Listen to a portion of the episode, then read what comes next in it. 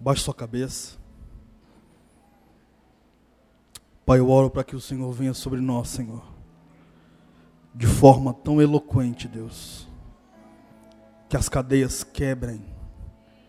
Que o jugo seja desfeito. Eu oro para que a revelação do Cristo crucificado, morto e ressuscitado, venha sobre nós. Eu oro a Cristo para que o Espírito que clama Abba Pai continue fluindo de forma poderosa, Senhor. Eu oro para que o Senhor venha, ó Deus Santo, o seu perfume, ó Deus Santo, de toda essa mobilização, Senhor. E que o Senhor repreenda os inimigos da alma. Por um momento, estenda suas mãos. E só você e o Senhor. Edifique agora um altar de adoração a Jesus.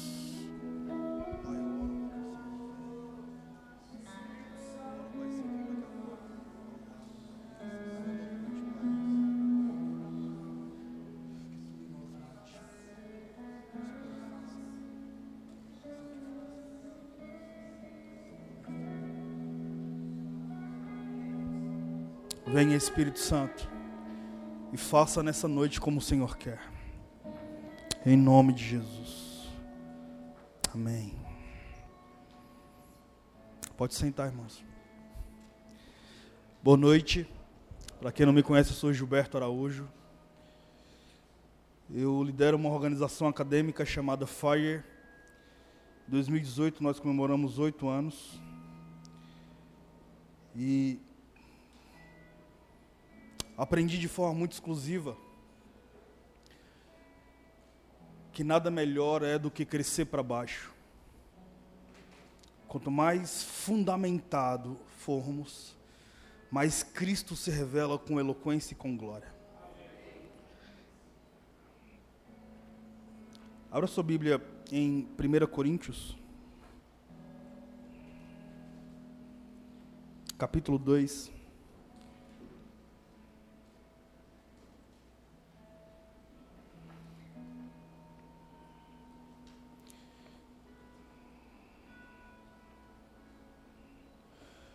No ano de 2018, Deus me deu uma graça e um privilégio de comemorar oito anos de jornada em campos universitários.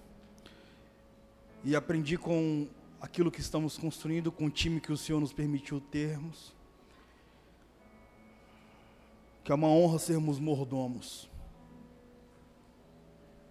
Aprendi também que as universidades não são cemitérios de cristãos mas é o maior campo missionário da contemporaneidade. No ano de 2018, o Senhor permitiu catalogar 69 mil estudantes universitários alcançados nesses últimos anos. E eu glorifico a Deus porque muitas lágrimas foram bebidas, né? Gerar filho significa ter dor de parto. E gerar filho com o rosto de Cristo, muito mais. E é maravilhoso quando Cristo se revela da forma mais nobre possível, a ponto do perfume dele ser sentido e exalado a quilômetros de distância. E o Senhor me deu então uma obra chamada Não Sei Discipular Anjos. E eu estou muito feliz por ela, porque toda criança quer ser homem, todo homem quer ser rei, todo rei quer ser Deus. Só Deus quer ser criança. Nós aprendemos diante de toda a nossa historicidade ou, ou conteúdo humano, social, que todo ser humano tem que olhar para outro ser humano de cima para baixo. Jesus foi o único que me, ensinar, me ensinou a olhar para o ser humano de baixo para cima e ter esse contexto horizontal. Não sou maior que ninguém, nem melhor que ninguém. Afinal de contas, se eu crescer dois degraus, eu necessitarei diminuir quatro em humildade e simplicidade. Se eu crescer quatro, eu necessitarei diminuir oito em humildade e simplicidade. Por isso que meu livro está de cabeça para baixo, como se tivesse vindo dos céus. Porque é o único, na verdade, o arquiteto da sala do trono. Aquele que foi o engenheiro da camada de ozônio. O homem que poderia segurar o universo na palma das mãos, abrir mão dessa glória para navegar no ventre de uma virgem. E de forma muito eloquente, ele me ensinou com a sua biografia de apenas três décadas que nada melhor é do que representar o reino de Deus sendo menor. Então ele foi o único na historicidade dos homens que desceu de cima para olhar para os homens de baixo para cima. E o único momento em que Jesus olhou para os homens de cima para baixo foi quando esteve pendurado numa cruz. Hoje ele se assenta no mais alto e sublime trono. Mas eu aprendi que as universidades patrocinam conhecimento. De uma forma muito decepcionante, depois que o Brasil descobriu que nós iríamos sitiar a Copa de 2014 e as Olimpíadas de 2016, uma crescente massa mediática se levantou em nossa nação patrocinando uma característica ateísta humanista a partir de toda uma filosofia que não glorifica o nome do Senhor e que obviamente pincelou os últimos anos da, da, nossa nação e das nações da terra a partir dessa característica que expressa cultura de desonra e erotização infantil. Desde quando nós descobrimos que sitiaríamos a Copa de 2014, as Olimpíadas de 2016, enquanto nação, a partir do Congresso Nacional, nós começamos a imitar toda a imbecilidade norte-americana e europeia. Só esquecemos de imitar a educação que por lá funciona.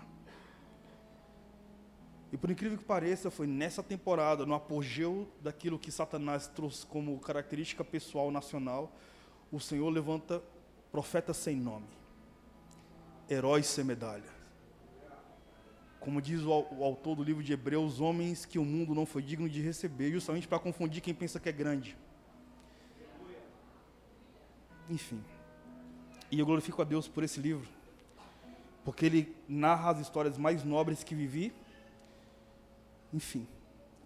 Esses oito anos de ministério com acadêmicos, e tem uma frase aqui atrás que diz: O Criador da camada de ozônio abriu mão de voar nas asas dos serafins para se machucar como os homens, sendo um herói da dignidade humana, sem exigir a imunidade a dores, exercendo o mais nobre dos dons do criacionismo, ser homem. Amém? Você levando um livro, você vai estar ajudando a nós pagarmos uma faculdade de alguém que não tem condições de pagar a faculdade. Porque nós não queremos apenas ser um movimento acadêmico. Mas desde 2013 eu pago a faculdade de 14 estudantes universitários paguei os, de sete estudantes de 2003 a 2015 e hoje são mais sete. Imagina se uma igreja poderosa e eloquente assumir um jovem que é fiel, que não tem condições de fazer uma faculdade. Cinco anos passa rápido. E de repente surge um psicólogo porque a igreja assumiu a mensalidade desse cara. Ele nunca mais vai esquecer da dignidade e honra que a igreja proporcionou a ele. E o FAI universitário tem essa característica muito humana de olhar para a sensibilidade humana e gerar devolução de honra. E acreditamos muito que esse é o principal néctar do Evangelho: dignidade e honra. Amém? Abra sua Bíblia então em 1 Coríntios, capítulo 2, a partir do versículo 2.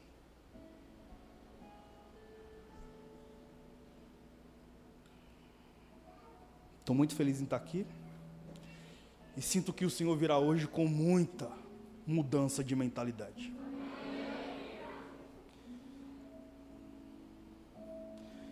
Eu ouso mais, você sairá daqui com dentes no cérebro, mastigando as palavras. Amém? Versículo 2 diz assim: Porquanto decidi nada saber entre vós, a não ser a Jesus Cristo e este crucificado. E foi sob fraqueza, temor e grande temor que estive entre vós. E a minha mensagem, a minha pregação, não se formaram de palavras persuasivas de sabedoria humana, mas em demonstração do Espírito e de poder, para que a vossa fé não se fundamentasse na sabedoria dos homens, mas no poder de Deus. Contudo, falamos sobre a sabedoria entre aqueles que têm maturidade. Não me refiro, entretanto, à sabedoria desta era, nem dos poderosos desse século que se reduzem a nada. Ao contrário, falamos da sabedoria de Deus, do mistério que estava oculto, a qual Deus pré-ordenou antes da origem das eras, para a nossa glória. Nenhum dos governantes dessa era compreendeu a sabedoria de Deus, pois se tivesse compreendido, não teriam crucificado o Senhor da glória. No entanto, como está escrito, aquilo que os olhos jamais viram, que ouvidos jamais ouviram, e que nem subiu na mente humana, foi o que Deus preparou para aqueles que o amam. Deus, todavia, o revelou a nós por intermédio do seu Espírito, porquanto o Espírito a tudo investiga, até mesmo as profundezas de Deus. Pois quem conhece o pensamento do homem, a não ser o espírito do homem que nele está? Assim, igualmente ninguém conhece os pensamentos de Deus, a não ser o espírito de Deus. Nós, entretanto, não recebemos o espírito do mundo, mas sim o espírito que vem de Deus, a fim de que possamos compreender o que por Deus nos foi dado gratuitamente. Sobre isso também pregamos, não com palavras persuasivas de sabedoria humana, mas com palavras ministradas pelo Espírito, interpretando as verdades espirituais para os que são espirituais.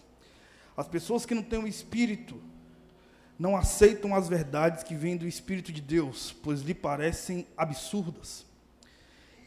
E não são capazes de compreendê-las, porquanto elas não se discernem espiritualmente. Contudo, aquele que é espiritual pode discernir todas as coisas, e ele mesmo por ninguém é compreendido. Pois, quem conheceu a mente do Senhor para que possa instruí-la? Nós temos recebido a mente de Cristo. O cara que escreve esse texto, como você provavelmente sabe, é o apóstolo Paulo. Eu amo falar sobre o conteúdo histórico, porque eu sou professor de história medieval, leciono antropologia e filosofia contemporânea. E a minha jornada ministerial está fundamentada em toda a minha jornada acadêmica. O apóstolo Paulo foi um cara extremamente erudito. Então tem o porquê que ele escreve a igreja que mais sabia sobre características religiosas, embora fossem gregas, mas não sabia de forma peculiar sobre o que seria batismo com o Espírito Santo. Por isso, o apóstolo Paulo fala para a igreja que mais fluía nos dons, mas era insensível na arte de sentir o próprio Espírito. No capítulo 13 ele diz: O que adianta você falar em línguas espirituais se você não tiver amor?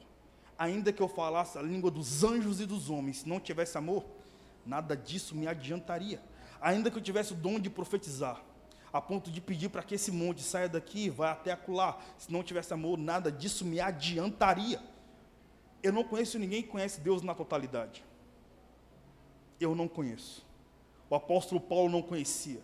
Por isso que ele afirmou que conhecia Deus apenas como enigma. Eu conheço em parte.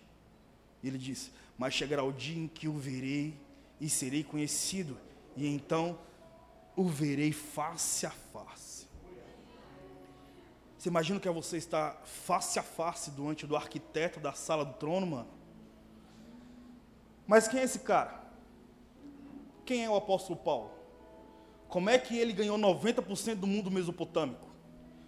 Como você abre a Bíblia de Atos 1 a Atos 15 e você vê o Senhor trabalhando com poder e maravilhas. Mas de Atos 15 e Atos 28, você verá o Senhor trabalhando com mudança de cultura. Para toda mudança de cultura, o Senhor Deus nos dará uma arquitetura.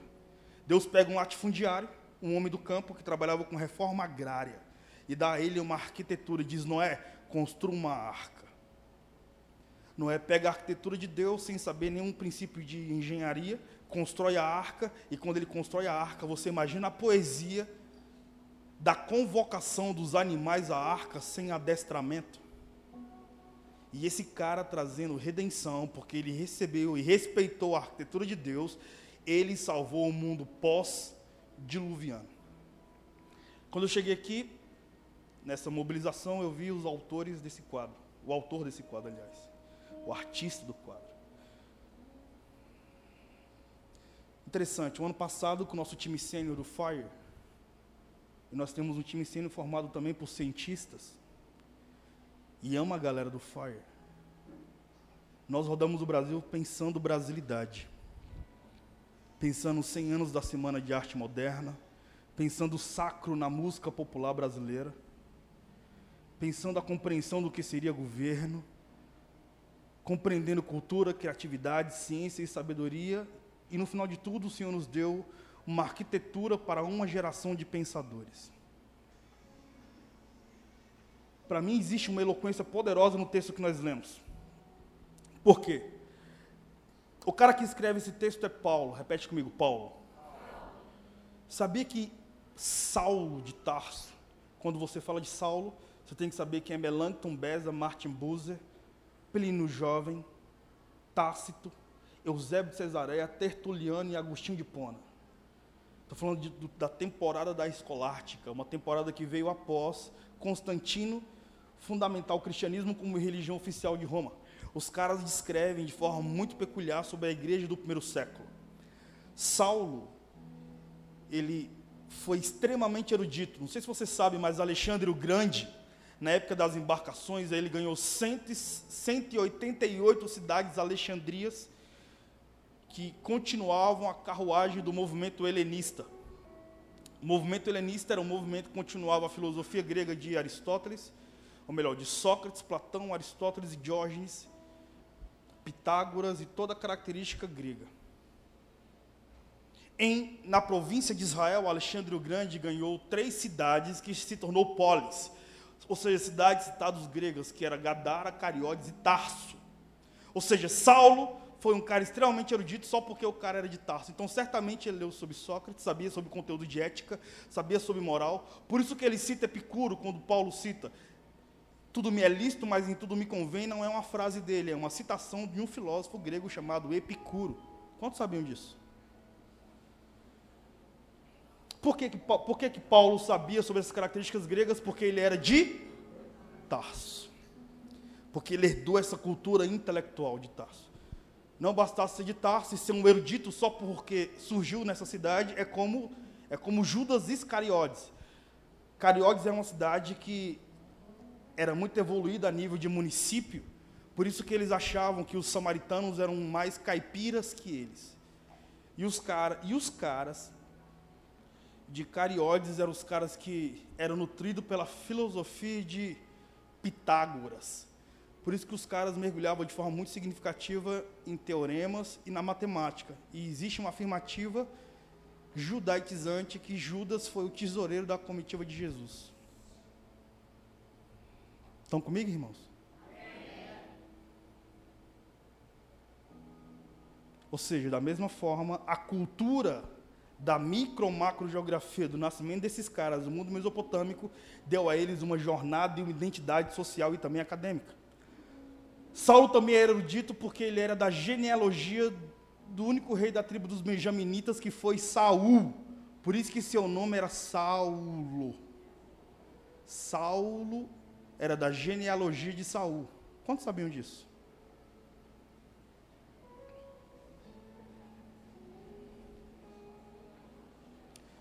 Não bastasse isso, ele era fariseu dos fariseus. Você sabe que no período interbíblico você vai ter a característica da pneumatologia, o estudo do Espírito Santo. Na pneumatologia, o Espírito Santo descia sobre o Antigo Testamento apenas sobre reis, sacerdotes e profetas. Existe nesse período interbíblico, entre o livro de Abacuque e o livro de Mateus, 400 anos de silêncio, quando o Espírito Santo é arrebatado na terra, segundo o período interbíblico. É nessa temporada de 400 anos que a cada século se levantou um intelectual sem o Espírito Santo para defender a historicidade cultural de Israel sem o Espírito Santo, que foram os zelotas, essênios, fariseus e saduceus. Todos esses caras tinham que ter uma graduação teológica, filosófica, judaitizantes e alguns da escola de Gamaliel. Saulo, além de ser de Tarso, além de ser da genealogia de Saul, ele ainda era fariseu dos fariseus. Ou seja, além do cara ter uma graduação na escola de Gamaliel, o cara ainda tinha um, um pós-doutor com carimbo do imperador romano. Ou seja, o cara era erudito. E por ser fariseu dos fariseus, Saulo sabia quem era Deus, sim ou não? Sim, o cara era mestre em Deus, mano. Ele sabia tudo sobre os profetas maiores e menores, sobre o contexto mosaico. Ele sabia tudo sobre as leis de Moisés. Ele era tipo um ministro do STF. Sim ou não?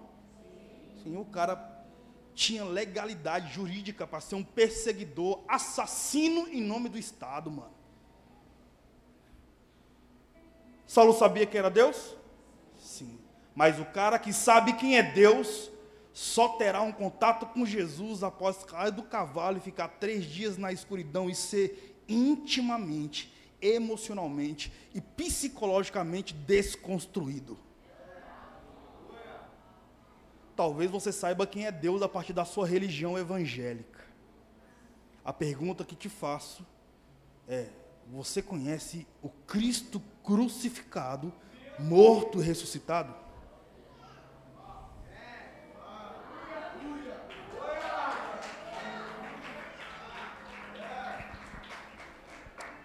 For para aplaudir, aplaude igual você aplaude as artes.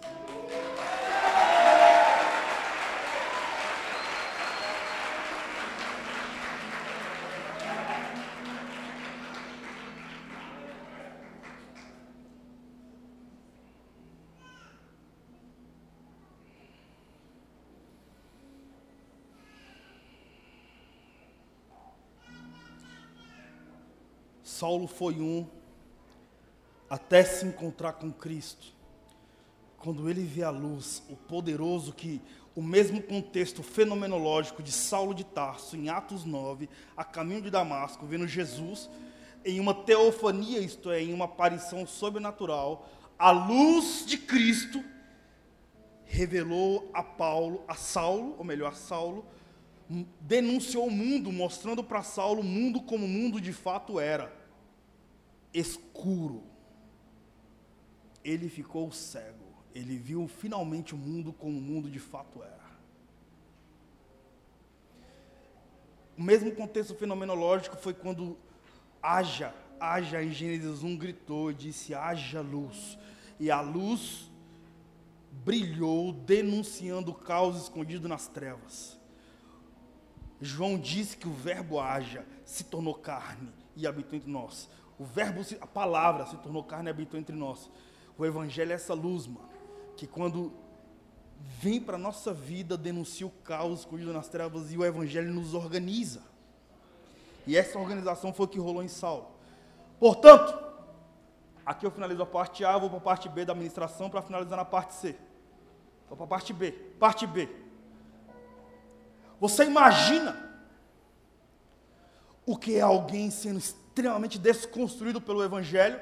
Saulo de Tarso, depois que tem Jesus, ele diz: tudo. Mano, eu estou falando de um fariseu dos fariseus, um cara erudito e tinha uma característica extremamente peculiar entre os romanos. Ele diz: tudo que aprendi até o encontro de Jesus a caminho de Damasco, eu considero como escória. Ou seja, ele realmente acreditou no segundo nascimento. E é isso, mano. Nós não somos nada se não nascermos de novo. O seu diploma não significa nada, mano. O seu canudo não serve para nada. Muito menos o meu. Se a minha alma não for liderada pelo arquiteto do universo, cara. Aí imagina, Saulo se transforma em Paulo é o nome Saulo personificado na palavra grega, Paulo. Quando Paulo vinha à tona e ele diz, e ele encontra Jesus, ele fica tão profundo na arte de amar o evangelho, que o cara não decide ministrar para quem já é religioso, ele ousa ministrar para os gregos. E eu sei o que é estar nas Grécias. Eu sei o que é estar com quem pensa. Eu sei o que é estar nas universidades, mano. É diferente, irmão está com os judeus, está dentro da academia pensando com os gregos e apresentando Cristo para esses caras. Sem perfume de religião, sem bafo de doutrina, sem característica de dogma, mostrando Cristo tão refinado como ele de fato é. Eu ministrei uma, uma eu ministro sempre há seis anos em uma mobilização chamada A Cabana, que os caras reúnem jovens vocacionados ao ministério, e vai jovens de todo mundo, de, ou de toda a nação. Aí foram os missionários do, do, Amazonas lá uma vez. Aí falaram, pastor, e eu não gosto de ser chamado de pastor, né?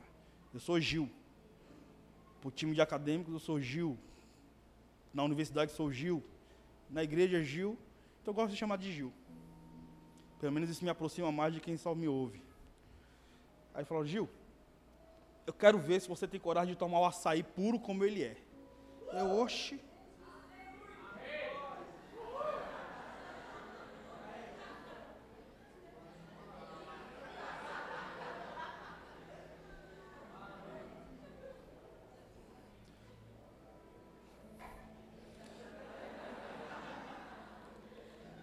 Aí eu falei, oxe, pode trazer o açaí puro como ele é que eu vou tomar, não tô nem aí, mano. Tomo mesmo. Cresci foi tomando chá de mastruz com leite, né? Fechei a cara e fiquei com a posição de um negão mesmo. Pode trazer lá, mano. Trouxeram o açaí quando eu coloquei na boca, cuspi na hora. É terra, mano. Aí o cara falou assim para mim: Gilberto, você tomou tanto açaí adulterado com leite condensado, granola e banana, que quando você tomou açaí puro, você estranha. Na hora o Senhor veio, ó. É isso, mano. Que tal se nós falarmos sobre o Cristo dentro das universidades sem que ele esteja contaminado com teu dogma?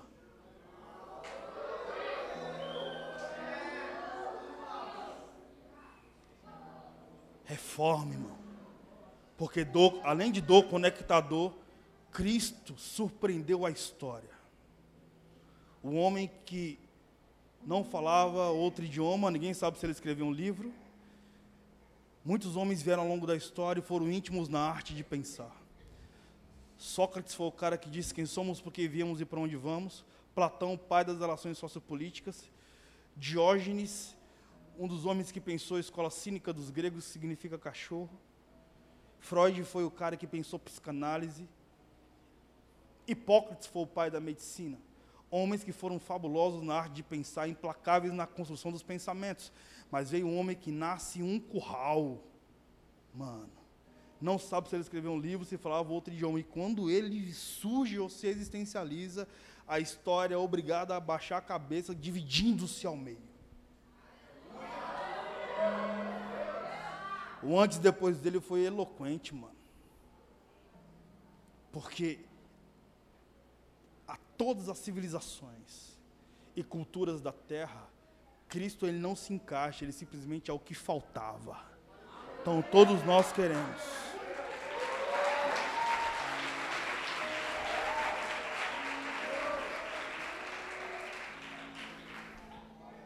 Paulo, então, quando se converte, ele ousa dizer: Estou indo a Jerusalém. Ele ama tanto Cristo, ama tanto o Senhor, ele é tão desconstruído depois que Cristo vem sobre ele que ele diz: Estou indo a Jerusalém, sabendo que cadeias e prisões me esperam, e vou disposto a morrer, porque estou sendo guiado pelo Espírito. Ele diz: O evangelho que eu ministro, o evangelho que vos ministro eu, recebi por revelação e o cara começa a ministrar e viajar. Já abriu a Bíblia em Atos 19? Quando o cara chega em Éfeso, animal, mano. Já abriu? Já viu? O cara chega em Éfeso. Sabe quem era Paulo? Paulo ganhou 90% do mundo mesopotâmico. Três grandes concílios aconteceram ao, longo da história. Concílio de Nicéia, 325 depois de Cristo, quando foi falado sobre a pessoa divina de Jesus Cristo. Concílio de Constantinopla, 381 depois de Cristo, quando foi falado sobre a pessoa humana de Jesus Cristo. E Concílio de Calcedônia, 451 depois de Cristo, quando foi falado sobre a pessoa teantrópica de Jesus Cristo, três em um. Esses três concílios vieram e, inevitavelmente, Cristo se revelou de forma tão peculiar que, inevitavelmente, cara, as nações da terra foram intimamente marcadas nessa configuração e nesse contexto. Atos 19 afirma que Paulo foi o cara tão sensacional que ele, quando ele chega em Éfeso, uma cidade de um milhão de habitantes, ele consegue dividir a história no meio. Sabe o que é poderoso? Paulo ganhou 90% do mundo mesopotâmico. Nos concílios que narrei, Paulo escreveu 90 cartas. Porém, apenas 13 cartas que o apóstolo Paulo escreve foi colocadas em nosso canon. Depois eu posso dizer com mais riqueza de detalhe como foi que isso aconteceu. Mas eu estou querendo dizer, como é que pode um cara que ganha, ele simplesmente mudou o calendário cultural das nações da terra, sem ter beleza, e ele não foi para uma cidade judaica, ele só pregava para os gregos. Já leu a biografia de Paulo? Paulo tinha um metro e meio de altura, cabeça inchada, manca e míope, mano. Você está rindo, mas ele, com essa aparência, só ganhou cidade onde pessoas eram belas, tinham mais de 1,90m de altura, olhos azuis e corpos torneados e você não consegue influenciar nem a sua casa. Perfeitinho de Goiânia, gatinho e gatinho de Goiânia.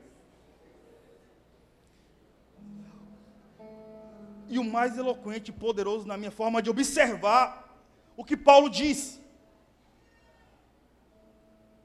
Paulo diz que ele não se apresentou. Eu não venho até vós, a não ser por outro motivo vim para te apresentar o Cristo e este crucificado, morto e ressuscitado. No capítulo 1 do livro de 1 Coríntios, Paulo diz: Porque é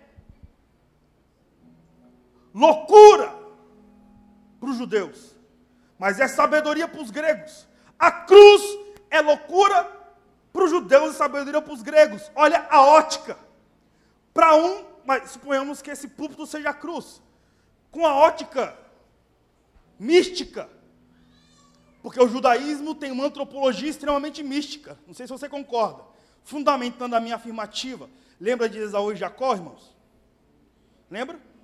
As parteiras que estiveram no parto de Esaú e Jacó afirmaram que Jacó era traiçoeiro. Quantos aqui acreditam que é possível uma criança recém-nascida pecar? Perguntar de novo, porque eu acho que você não entendeu. Quantos aqui acreditam que é possível uma criança recém-nascida pecar? Eu não creio. Para mim, recém-nascido é puro demais, mano. É tão puro que até nu é bonitinho. Sim ou não? É, então, irmão, bebê não peca não, amém? Tá claro, irmão? Qualquer dúvida a gente pode conversar depois do culto. Ótimo. As parteiras de Israel afirmou que quando Jacó nasceu, ele era gêmeo de Esaú, ele nasceu com a mãozinha grudada no calcanhar de Aquiles do irmão. Sabe o que as parteiras disseram? Olha que menino traiçoeiro, rapaz. Te chamará Jacó, viu? Traiçoeiro. Isso é misticismo, mano. Então, suponhamos que o púlpito seja a cruz. Paulo diz assim: para os judeus, a cruz é loucura. A ótica é louco. Mas o mesmo objeto para os gregos é sabedoria. Para os judeus, loucura. Para os gregos, sabedoria. Cara, como é que pode um objeto ser fluxo de análise de duas mentes completamente diferentes? Uma mente religiosa e uma mente erudita. Imagina os dois unindo-se para glorificar o Senhor. Nasce Paulo de Tarso. Consegue, é Francis Schaeffer, está falando para os irmãos aí na sala verde. Francis Schaeffer, o, o patriarca da escola de Labri, o reitor da Universidade de Holanda, de Suíça. Ele diz: Como traduzir o evangelho ao homem contemporâneo? E o pai na fé de Huckmacher. Ele diz: Como traduzir o evangelho para o homem contemporâneo? Ele diz: Simples. Seja um homem contemporâneo.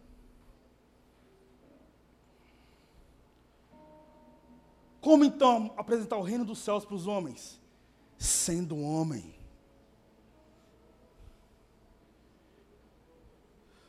Ato 19 afirma que Paulo chegou em Éfeso. Éfeso tinha uma das sete maravilhas do mundo antigo, que era o templo da pseudo-deusa Diana. Diana é a deusa do Olimpo, responsável pela modelagem do corpo. Paulo era tão feio na biografia dele, chamado o apóstolo, que as criancinhas caminhavam na rua e quando viam Paulo diziam assim: Mamãe, por que, que aquele cara é daquele jeito? A mamãe dizia: se você não adorar a deusa uma vez por dia, você vai ficar daquele jeito ali, meu filho.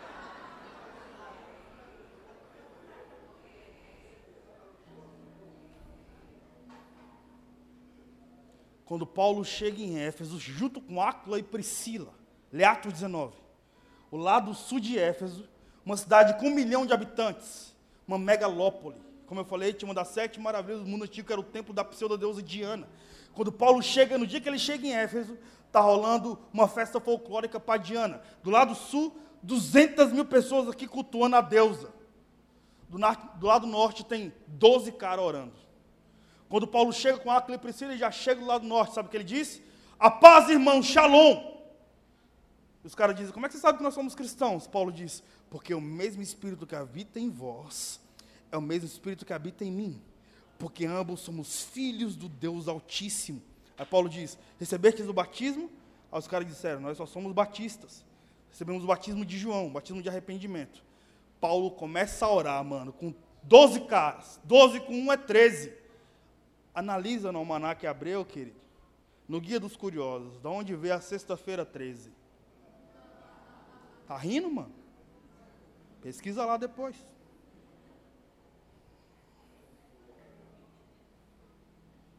Quando Paulo chega em Éfeso, Atos 19, 13 caras começam a orar. A oração de 13 caras para a movimentação de 200 mil pessoas aqui. As 200 mil pessoas aqui saem do culto folclórico de Diana e vai para o culto com 13 caras, mano. Abre Atos 19, você vai ver, velho. O sacerdote de Diana fica tão injuriado que ele sai da reunião folclórica e vai peitar o apóstolo Paulo. Você imagina um cara bonitão, malhadão, tipo Arnold Schwarzenegger com Silvestre Stallone, mano. Sei lá, os homens estão mais afeminados na atualidade, né? Então não sei nem qual seria a comparação. Mas imagina um cara fortão e não ter contato com aquele baixinho, tipo um cangaceiro do Nordeste. O texto diz que quando Paulo olha nos olhos do sacerdote, o cara fica endemoniado. Paulo ora, o demônio sai. Quando o cara fica sóbrio, ele diz assim: Eu quero que vocês tragam para o centro de Éfeso todos os livros da nossa cultura, porque nós iremos queimar em praça pública. Nasce a maior igreja do mundo mesopotâmico, tão poderosa, que o Senhor escreve uma carta apenas para a igreja de Éfeso, em Apocalipse 2. E, e, o texto diz que a igreja de Éfeso é tão poderosa e tão eloquente a ponto de colocar à prova os que se, diz, os que se diziam ser apóstolos e não eram. Uma igreja tão próspera financeiramente que nutria em temporada de crise é a igreja de Jerusalém. Por quê? Porque alguém ousou entrar na Grécia, expor o reino de Deus em território onde só falava sobre cultura grega. Por isso que para mim, cara, as universidades não são cemitérios de cristãos, mas é o maior campo missionário da contemporaneidade.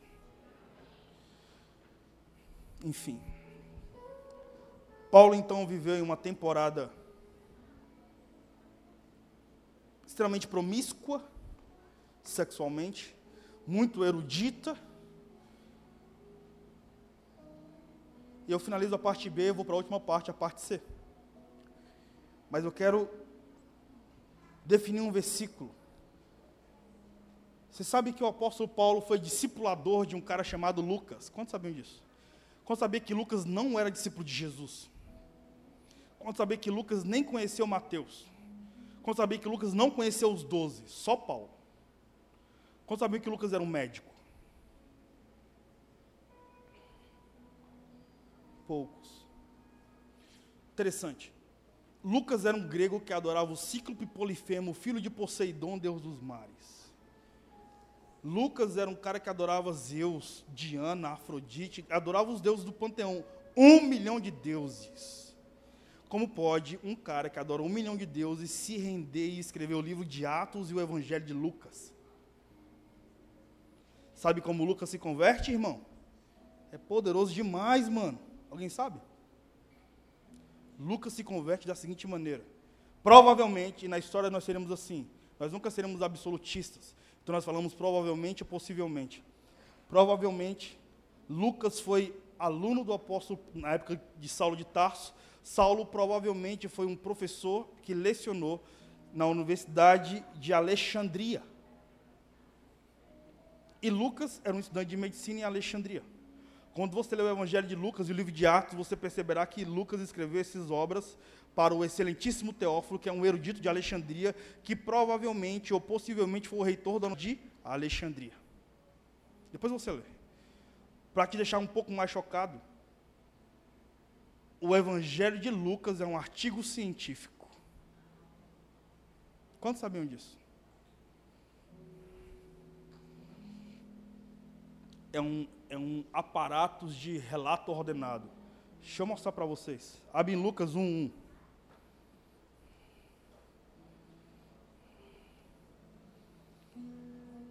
E Lucas é um evangelho que não foi escrito para uma comunidade de pessoas, foi escrito apenas para um intelectual, para o excelentíssimo Teófilo.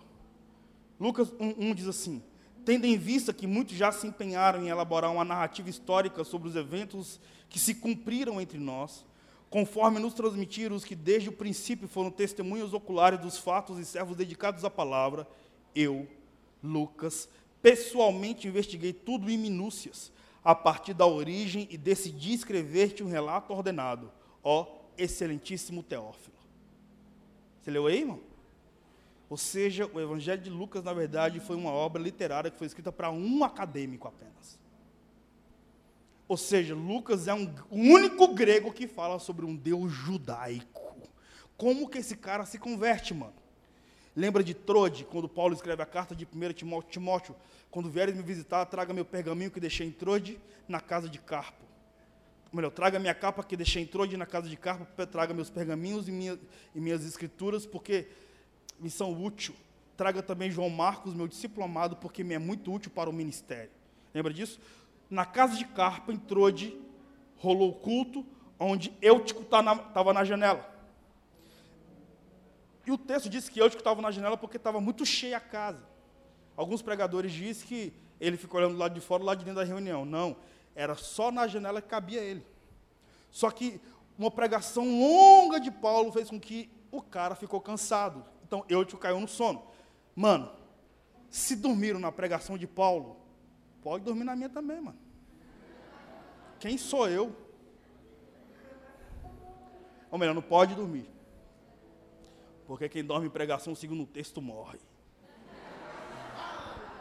Tô, brin tô brincando. Tá vendo como é possível manipular as emoções só com as escrituras, mano? É... Quando o Eutico cai, é Lucas que escreve para o excelentíssimo Teófilo. Você precisa ler no, na literatura, no texto original. Lucas diz assim: quando o garoto cai, o crânio bate no solo, os féritos são cuspidos para fora. E viu o garoto Eutico morto. Ele era o único médico daquela reunião.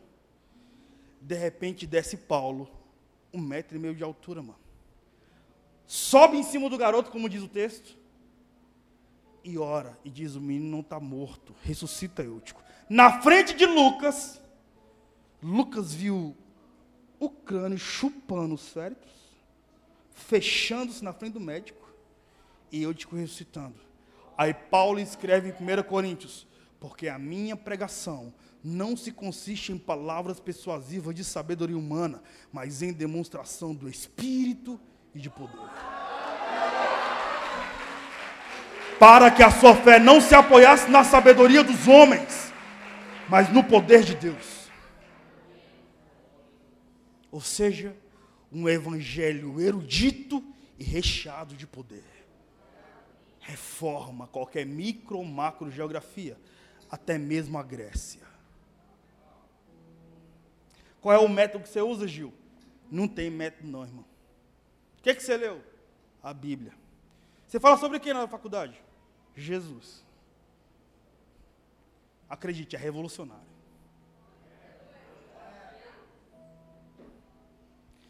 E aqui eu finalizo a parte B, como falei, pra, eu preciso entrar na parte C para finalizar.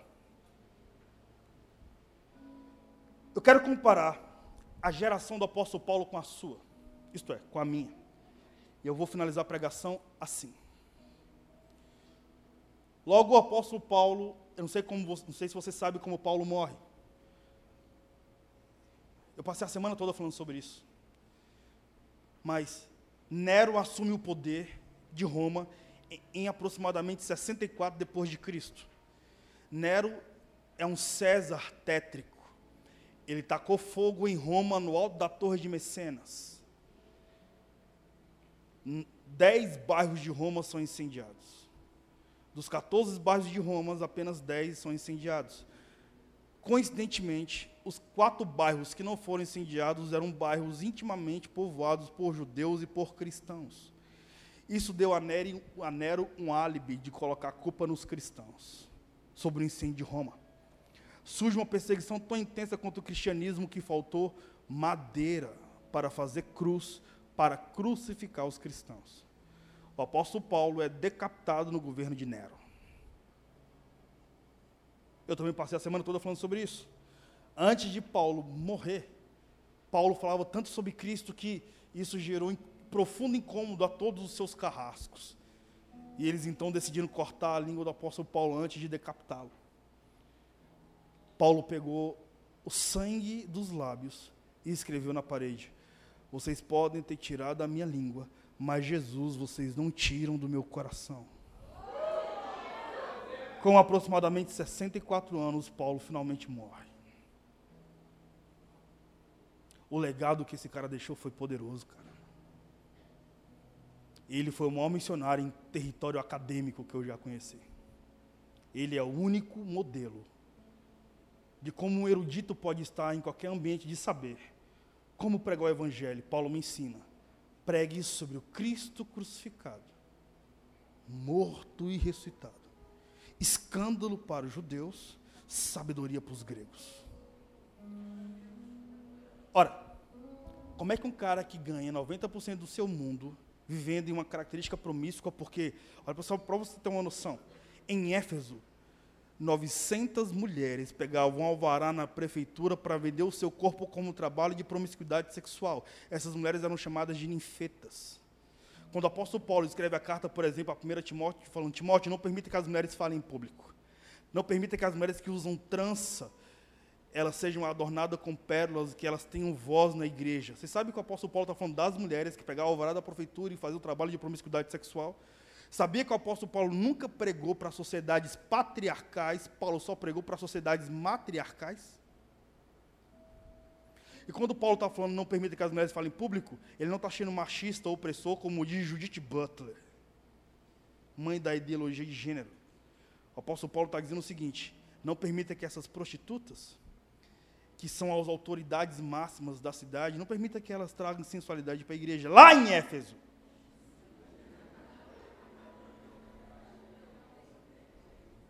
Aí Paulo diz assim, irmão, não permita que as mulheres que usam trança também falem nem usam pérolas. As mulheres que usavam tranças eram as cafetinas de Éfeso. Ou seja, existe um texto, um contexto. Quando você lê a Bíblia, como eu estou numa conferência acadêmica universitária, não leia um versículo isolado, irmão. Se você respeita a filosofia de Facebook, eu quero te influenciar você a respeitar muito mais a inteligência de Deus. Quando você lê a Bíblia, não abra ela e coloca o dedão e leia o versículo que vier por sorte, não, irmão. Pelo amor de Deus, não faz isso não, irmão. Leia o livro todo. leia o texto todo. Se não lê o texto, leia o livro todo. Mergulhe no contexto histórico contexto sociológico, contexto filosófico, aprenda quem escreveu, porque escreveu é a motivação da escrita. Na temporada do saber e da, do apogeu da era digital, você não pode estar no verbo to da fé, não, mano. Aí Paulo diz assim: pelo tempo que você tem na fé, você já deveria ser mestre.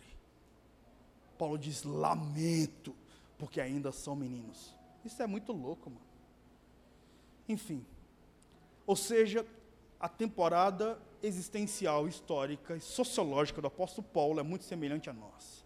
Repita comigo: pós-modernidade.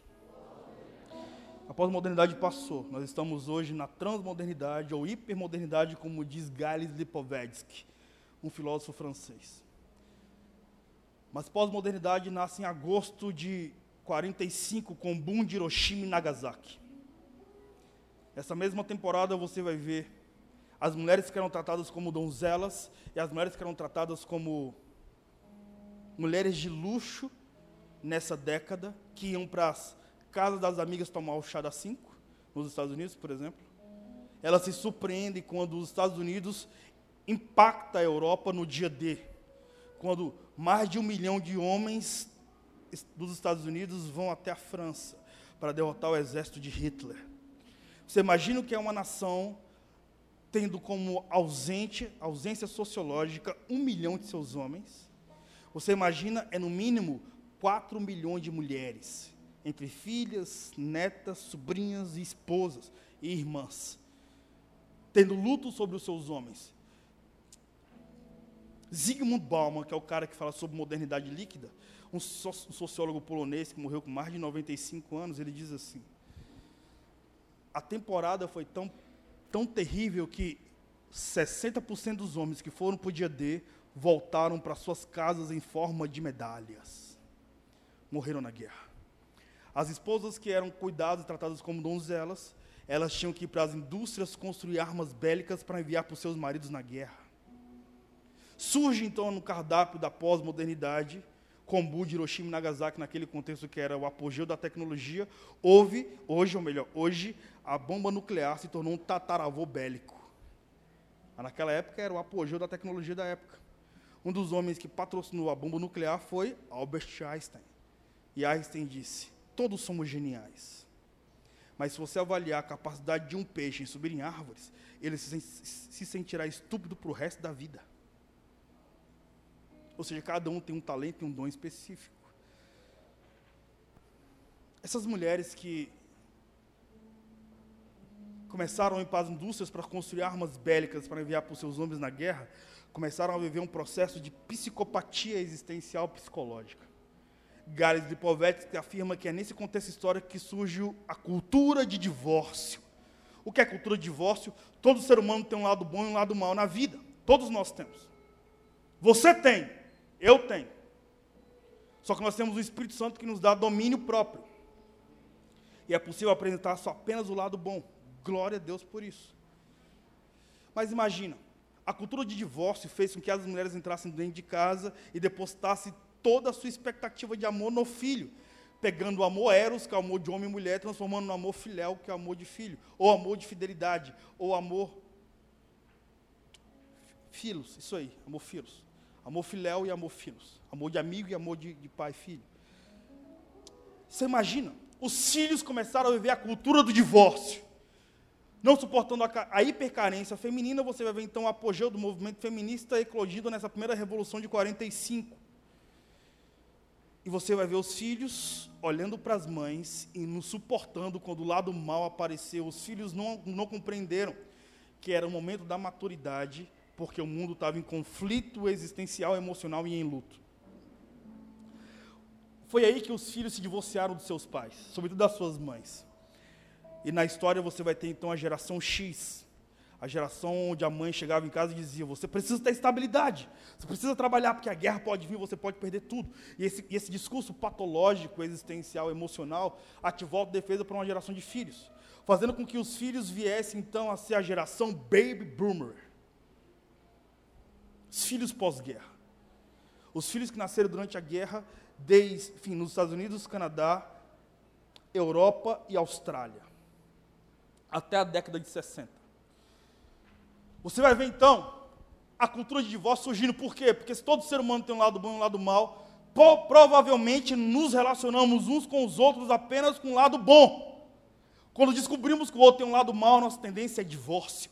Você imagina na geração pós-digital, onde a minha, o meu relacionamento contigo, enquanto homem contemporâneo, tem a velocidade de um clique. Em um clique eu me relaciono com você, caso com você, tenho intimidade com você, e em um clique eu me divorcio de você te deletando.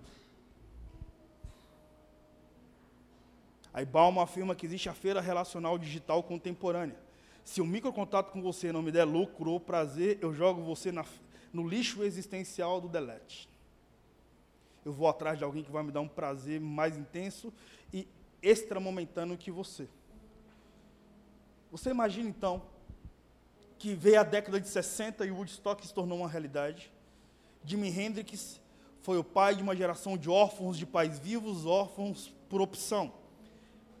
Jimi Hendrix foi o cara que exerceu paternidade, Janis Joplin foi a mulher que exerceu maternidade. Ambos morreram com 27 anos. Hendrix morreu asfixiado com seu próprio vômito. Janis Joplin morreu vítima de overdose você vai ver a geração que foi a geração baby boomer, clamando por sexo, droga e rock and roll. 28 mulheres trancaram no apartamento em Nova York nessa temporada, em 68, tiraram seus sutiãs e colocaram em panela de pressão. 28 mulheres, a, a comando de Simone de Beauvoir, esposa de Jean Paul Sartre. Você vai ver então o play para o grande grito do movimento feminista.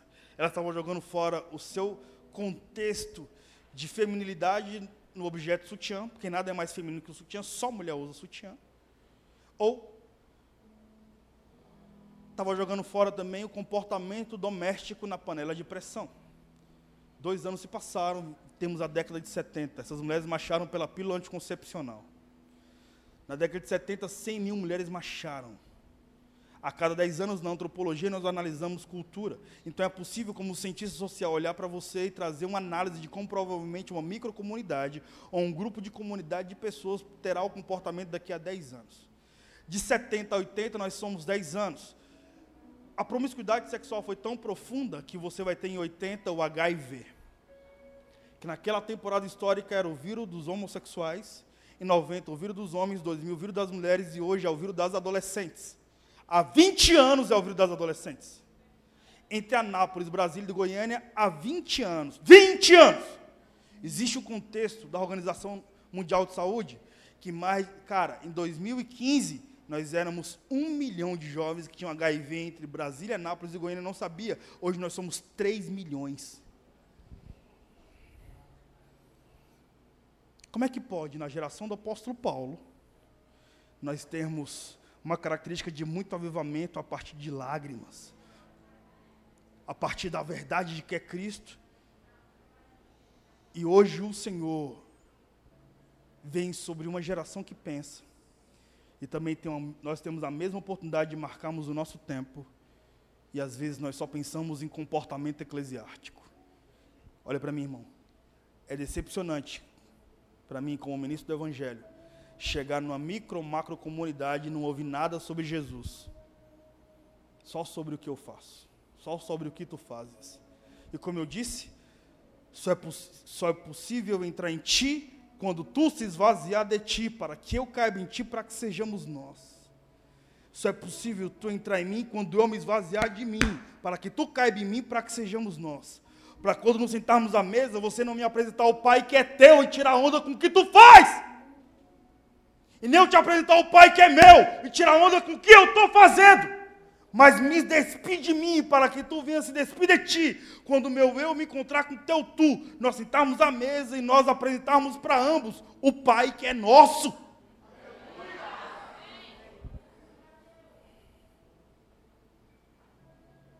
Porque eu não sou, irmão, aquele que vai rasgar o vestido da noiva de Cristo. Eu não vou expor vergonha da noiva de Cristo. Eu sou uma linha uma agulha costurando o vestido rasgado da noiva de Cristo, irmão.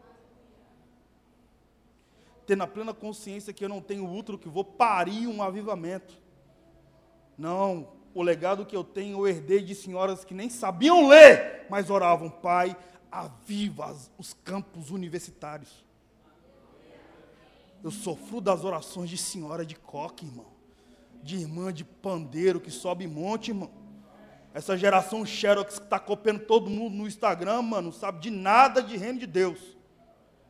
Não. Logo, eu sou a continuidade da geração passada, discipulando a geração presente, deixando um legado para as futuras gerações. O nome disso é cultura de honra. E que o inferno trema, mano. As minhas maiores experiências foram dentro das universidades. Estou em 2019. Deus me deu a oportunidade de ministrar em mais de 510 campos universitários em toda a América Latina. Quando eu paro para pensar na minha história, nem parece naquele cara da, da quebrada, né, Hudson? Quando eu paro para analisar a minha história, eu fico extremamente reflexivo. Eu faço na minha casa, toda segunda-feira, uma reunião chamada Edificação Mútua. Eu vou descer aqui, se for possível acender as luzes. Eu faço na minha casa, toda segunda-feira, uma reunião chamada Edificação Mútua. Essa reunião vai das 10 e meia da noite às duas horas da manhã. Nós não lanchamos, nós não cantamos, só lemos a Bíblia. Geralmente eu leio um livro todo. Fala sobre o contexto histórico, sociológico, filosófico, o autor, quem escreveu, por que escreveu, a motivação da escrita e traga uma revelação. E na minha casa lota de estudantes de humanas, antropologia, filosofia, sociologia, história. Lota de, de pessoas que estão tá no finalmente 30. Lota a sala, o chão da sala, a copa e o chão da copa. Quando está explodindo, lota a cozinha também. E quando não cabe, só eu falo, deixa entrar mais não, que não tem não cabe mais ninguém não. Expõe as escrituras. Se alguém quiser discordar do que eu estou dizendo, pode levantar a mão e discordar. tranquilamente. Eu só preciso que fundamente biblicamente, filosoficamente, sociologicamente, fala sobre o autor, quem escreveu, por que escreveu e a motivação da escrita. Eu preciso que me apresente o mínimo dos princípios de hermenêutica. Se for para falar sobre sua comunidade de fé, nem fale. Agora, se for para falar sobre o que está escrito, por favor, estou com muita fome de aprender sobre Cristo. É assim que nos movemos com Fire. Eu recebi um estudante de antropologia, mestrando em antropologia. Ela foi fazer algumas pós-graduações na Europa, em Lisboa e em Madrid. E aí ela veio para a Universidade de Brasília. Você sabe que estudante de humanas é toda roots. Bem roots mesmo. Tipo, parece que só vive Nárnia. Mas, mano, tem a mente extraordinária. Assim. Então imagina uma menina de boa, mano, toda roots. Chegou na minha casa, viu a cultura, viu que nós só líamos as escrituras. Viu que as pessoas desabafavam. Detalhe, se, não, se ninguém quiser questionar sobre o que foi escrito, você pode contribuir, por isso que o nome é edificação mútua. Todos podem falar.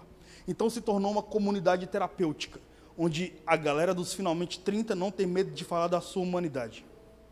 Porque existe uma camada piramidal zoológica de répteis, anfíbios, invertebrados, mamíferos, plantas e os homo sapiens, homens que pensam. Essa camada piramidal zoológica se relaciona a partir de fragrâncias fisiológicas. A planta libera pólis, patrocinando a fotossíntese. O macho da planta sente a fragrância fisiológica da planta fêmea e as plantas se acasalam. Deus viu que isso era bom. Répteis, anfíbios e vertebrados, mamíferos e os homens liberam substâncias fisiológicas. A cadela está no cio, liberou uma substância fisiológica. O macho sente a fragrância fisiológica da fêmea e o macho se acasala com a fêmea. Deus viu que isso era bom. A mulher libera progesterona e oxitocina. Substância que ativa libido masculino se ele for hétero. Homem libera testosterona que ativa substância, libido feminino se ela for hétero. Deus viu que isso é bom. Segundo a biomedicina, não filosofia nem sociologia, biomedicina, quando se fala de homossexualidade, você sabe o que é homossexualidade? Sabemos o que é hétero. Segundo a biomedicina, não filosofia e nem sociologia, que é tendenciosa ao ateísmo humanista. Homossexualidade é quando um homem libera substância fisiológica, testosterona, e ele se excita por si mesmo. Por isso que o nome é homossexual. O nome disso é biomedicina. Mas é tipo muito óbvio. Sim ou não? Agora, segundo a filosofia, aí vai para Jean Paul Sartre, para Herbert Marcuse, enfim, tem todo um, um aparato ateísta humanista. Ou seja, por que eu estou falando isso? Porque eu escuto muito sobre sexualidade na minha casa. E ninguém se cutuca. Ninguém diz, hum, hum. Não. Eu lido com gente que é gente que foi ferida por gente. E só pode ser curada porque Deus se tornou gente e habitou entre nós. Sem o senso de moralidade. Saiba, irmão, a infantilização do reino de Deus é um desfavor para o reino de Deus. A pior coisa é você ver menino de barba tendo opinião sobre um Cristo, falando de Cristo como se ele fosse o Chapolin. Não, mano. Eu estou falando daquele que dividiu a história que veio responder a pergunta que os gregos foram impotentes na arte de responder.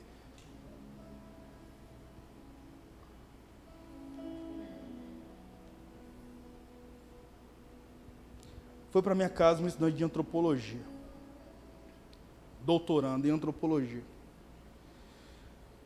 As pessoas começam a desabafar a ponto de falar que é homossexual. Quantos pastores, eu fui na minha casa, confessar que somos homossexuais na reunião da edificação mútua.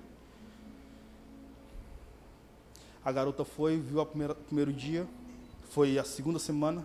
Na quarta semana ela foi e ficou meia hora trancada no meu banheiro. Saiu lotada da minha casa, abriu a porta chorando, interrompeu a reunião, falou, Gil, eu posso falar? Interrompendo meu sermão, falou, falei, claro, filho. Ela falou: Eu acabei de me masturbar no seu banheiro. Ninguém fez. Psh. Não, estou falando de ser humano, irmão. De gente. Porque por mais que você se escandalize, é só abrir o seu grupo do WhatsApp. Você vai ter o maior Tinder da história. É lá que a traição rola. É lá que o nudes acontece. O WhatsApp, na verdade, é a única plataforma que dá força ao coragem. Melhor, que dá coragem ao covarde. O WhatsApp faz com que o covarde fala para você em uma tela alterlusiva que ele jamais falaria olhando dentro dos seus olhos. É a única plataforma que dá ousadia ao covarde. Então falar sobre humanidade, sobre aquele que veio gerar vida para os homens, é extraordinário, irmão. Você imagina dentro de uma universidade um discurso erudito, poderoso, refinado a partir de Cristo, cristocêntrico, mas extremamente sobrenatural, que devolve ao sujeito dignidade e honra. Aí ela falou: Me masturbei no seu banheiro. Todo mundo abraçou ela. E ela falou assim: Eu fiz pós-graduação em Lisboa e em Madrid. E fui fazer uma pesquisa sociológica sobre as garotas de programa de Lisboa. Um travesti pregou para mim, um travesti me apresentou Jesus me apaixonei pelo que o travesti falou. Ela falou para mim, falou para nós. Ao chegar em Brasília, eu descobri que um professor de história fazia reunião na sua casa e eu vim aqui. Na quarta semana eu fiquei tão impactada que eu tô aqui de novo. Então eu não tenho vergonha de falar, eu sou ninfomaníaca. E eu quero ofertar para o Senhor hoje meu maior objeto de prazer. Chorando, mano. Ela abriu a bolsa, colocou a mão dentro da bolsa e falou: Posso, Gil? Por favor. Tipo, não tem outro local para fazer isso. Eu quero ofertar ao Senhor isso. Só Ele me compreende. Claro, filha. Imagina, nessa altura do campeonato, eu estava chorando, quase desnutrido. Ela abriu a bolsa, tirou um vibrador, mano, colocou no meu tapete. Todos nós abraçamos ela. Choramos. Porque a minha pregação não se consiste em palavras persuasivas de sabedoria humana, mas em demonstração do Espírito e de poder. Se nas reuniões que falamos sobre Cristo, seja em universidades, seja em escolas, seja em teatros, seja a partir da arte, seja da criatividade, cultura, seja da eloquência, da sabedoria, da inteligência, porque Jesus é o Senhor da ciência. Na verdade, eu nem acredito que Deus existe. Deus existe, Gil? Não! Deus não existe. Quem existe é você, irmão. Deus é a matéria-prima da existência. Ele não se revela para Moisés como alguém que existe, ele se revelou a Moisés como eu sou, o eu sou. Então ele soprou disse: o nome disso é existência. Ele é a matéria-prima do que existe, irmão. Por isso que aprendi no FAI, observando esse, esse, todo esse aparato de arte, que para mim é poderoso, que revela a inteligência do Homo sapiens. Eu aprendi com o meu time do Fire que o único criativo da história é Deus, porque Ele criou tudo do absolutamente zero. O resto não pode ser chamado de criativo. O resto é combinativo. Eles combinaram o que já existe, o que veio de Deus. Como não lembrar da Black Power? Uma feminista que fiz o casamento dela. 2014, Copa, Copa do Mundo foi em 2014, não foi? Copa do Mundo, estou na Universidade de Brasília liderando o núcleo do FIRE. E aí, em 2013, eu fui convidado para escrever projeto de educação no Congresso Nacional. Eu conheci o apogeu do movimento ateísta humanista de Brasília. Galera que anda de longboard, eu viciado em longboard, aquele long grandão. Na época eu andava de long 24 horas. Quando dava carnaval era 48 horas de long. E aí conheci Black Power, que era uma feminista da Universidade de Brasília, da Marcha das Vadias, naquela época.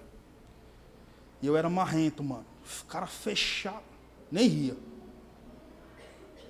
Então o Gil Feliz era assim. Feliz Natal. Deus manda te dizer, Gil. Hum? Celebrava. Tu não gostou, não? Nossa, pô, mano. Pô. Não sei porquê, mano. Eu não...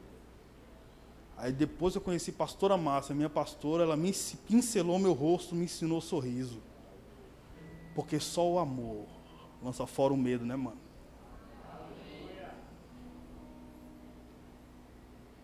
E aí conheci Black Power.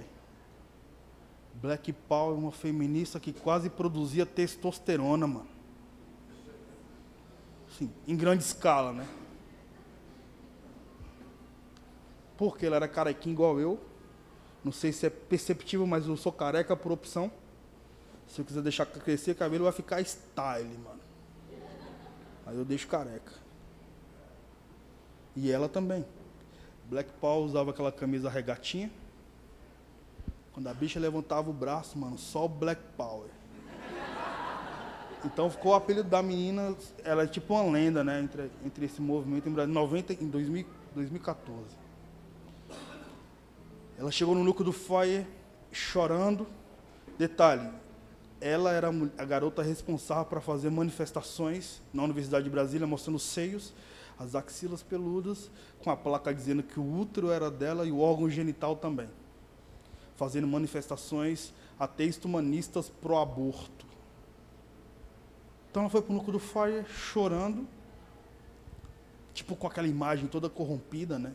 existencialmente falando. E ela, no fim do núcleo, falou para mim, Gil, eu acabei de abortar no banheiro da universidade. Aí eu falei para ela, cara, se você é feminista, você é radical nas suas afirmativas, então eu vou te dar meus parabéns. Porque eu cansei de te ver fazendo manifestações com toda poesia diante daquilo que você acredita.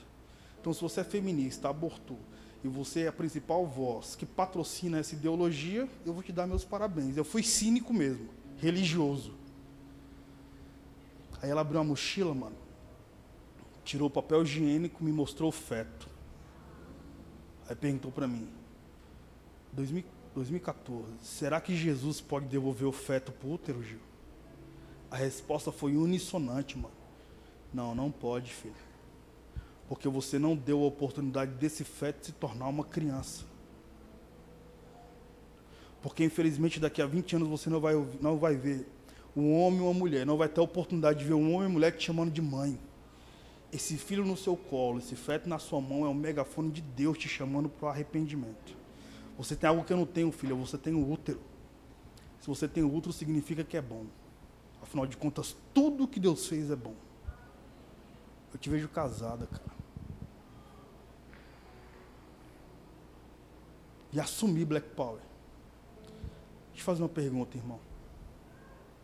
Você consegue ser um companheiro de reino do que ser um amigo de comunidade? Porque ser um amigo de comunidade é fácil demais, brother. Você está aqui no culto, vou te ver de boa aqui. E aí, você está disposto a ser meu amigo de reino? Companheiro de reino? Do que apenas um amigo de comunidade?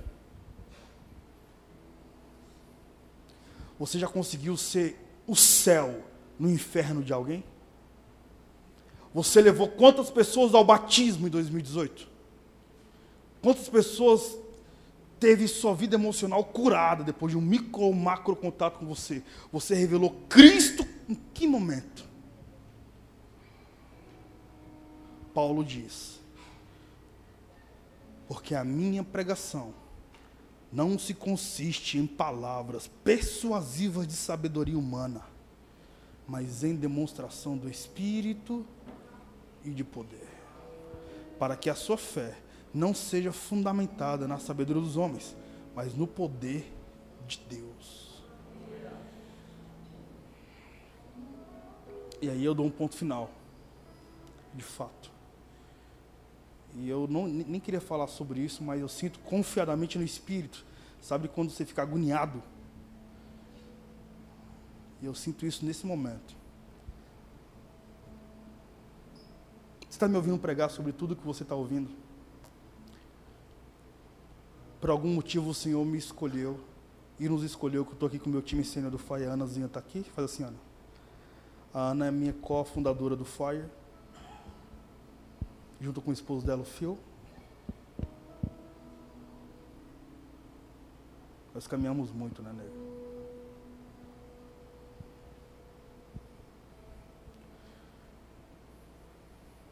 Mas a minha mãe foi mendiga até os nove anos, cara. Meu pai era de uma facção criminosa. Meu pai foi assassinado no meu aniversário de três anos. Minha mãe ficou sem recursos, sem possibilidade de criar três filhos e começou a traficar drogas. Em 91, minha mãe foi presa por tráfico internacional de drogas e formação de quadrilha, cara. Minha mãe saiu da cadeia em 2014. Eu passei minha vida toda com minha mãe presa. A cadeia da minha mãe vence em 2021. Como é que pode, mano? Na minha infância, minha mãe presa, na idade dessas crianças, eu ia pro presídio sozinho, vigiava carro para levar dinheiro para minha mãe, mano. Para levar comida para minhas irmãs. Como é que pode? Alguém que tem um sofrimento tão profundo hoje ser chamado para pregar porque é um movimento universitário. Não faz sentido nenhum para mim.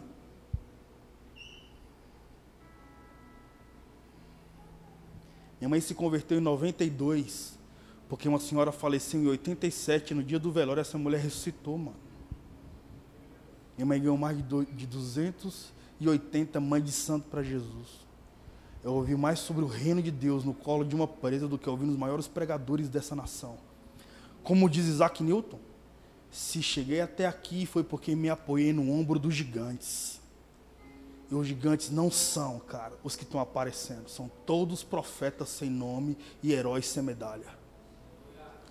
Como eu disse, o ministério que eu exerço hoje é o fruto das orações de senhoras que nem sabiam ler, mas oravam: Pai, alcance os campos universitários. Então, quem você é, Gil? Ninguém. Eu sou um órfão que encontrou paternidade no colo de Abba Pai. Ponto final. E o que tu faz? Então, mano, bebi muita lágrima. Então não tiro onda com nada. Eu só sou um pedreiro da Nova Jerusalém, edificando os muros da Nova Jerusalém para uma geração de acadêmicos. Talvez os meus filhos se tornarão engenheiros. Porque ninguém passou bastão para mim, eu peguei o bastão no chão. Então faço questão de contar minha história para me aproximar mais de você. Para você não olhar para mim e talvez me sentir distante de você. Deus só usa quem não é. E quando o cara pensa saber demais, Deus faz questão de desconstruir. Então, eu vejo nessa noite o Senhor vindo sobre sua vida com uma eloquente mudança de mentalidade. Abaixe sua cabeça em nome de Jesus.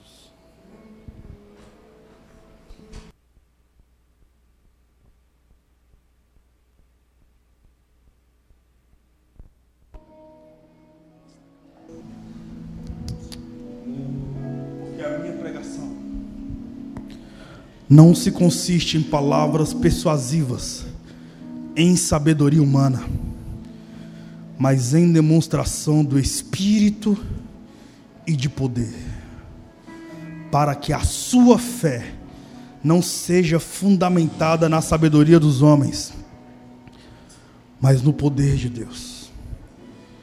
Todos ficam em pé em nome de Jesus, nessa mesma reverência nessa mesma atmosfera de quebrantamento. Todos de cabeças baixas e olhos fechados, se possível.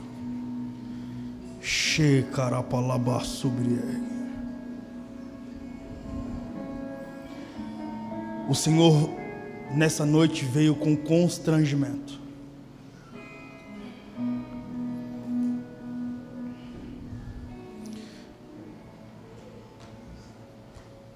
O Espírito Santo entra aqui nesse momento, cara. Algumas pessoas vão começar a chorar copiosamente. Quantas vezes vocês não tiveram sozinhos e o Senhor foi a sua única companhia? Quantas vezes os ventos sopraram e o Senhor foi sua única rocha sólida? O Senhor manda dizer nessa noite: você não é órfão, filho. Ele exerce paternidade sobre sua jornada. Eu sinto confiadamente no Espírito o Senhor arrancando pessoas de masmorras emocionais. O Senhor repreendendo carrascos existenciais. E nessa noite o Senhor devolvendo dignidade e honra. Se faz sentido o que você está ouvindo, eu quero te convidar a você sair do seu lugar e vir aqui à frente, com reverência, em ordem. E eu quero orar por você. Shekarapalabai. Pode